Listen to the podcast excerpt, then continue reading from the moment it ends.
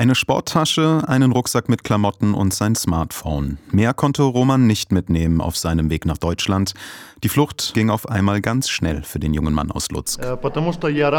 Eigentlich wollte ich gerne bleiben. Als ich aber nochmal darüber nachgedacht habe, wusste ich, dass es die richtige Entscheidung war. Ich sitze im Rollstuhl, ich hätte mich nicht schnell genug im Bunker verstecken können.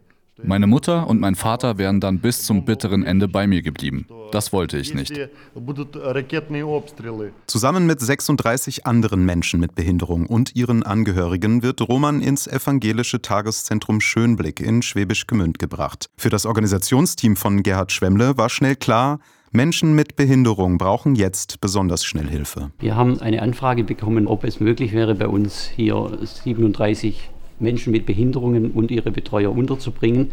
Äh, und da haben wir dann kurz beraten und am nächsten Tag gleich entschieden, dass wir die Flüchtlinge aufnehmen. Das Wichtigste ist, dass sie einfach wissen, sie sind hier in Sicherheit. Auch der 15-jährige Andrei und seine Mutter Svetlana schaffen es lebend heraus aus der Ukraine. Mit dem Rollstuhl im Keller Schutz suchen, im Ernstfall dauert das zu lang.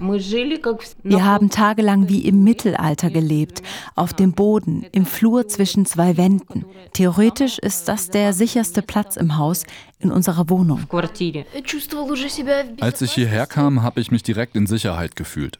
In der Ukraine hatte ich große Angst wegen den Bomben und Raketen.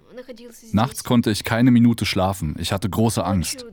Mein erster Gedanke hier war, jetzt bin ich da, wo keine Bomben mehr fallen.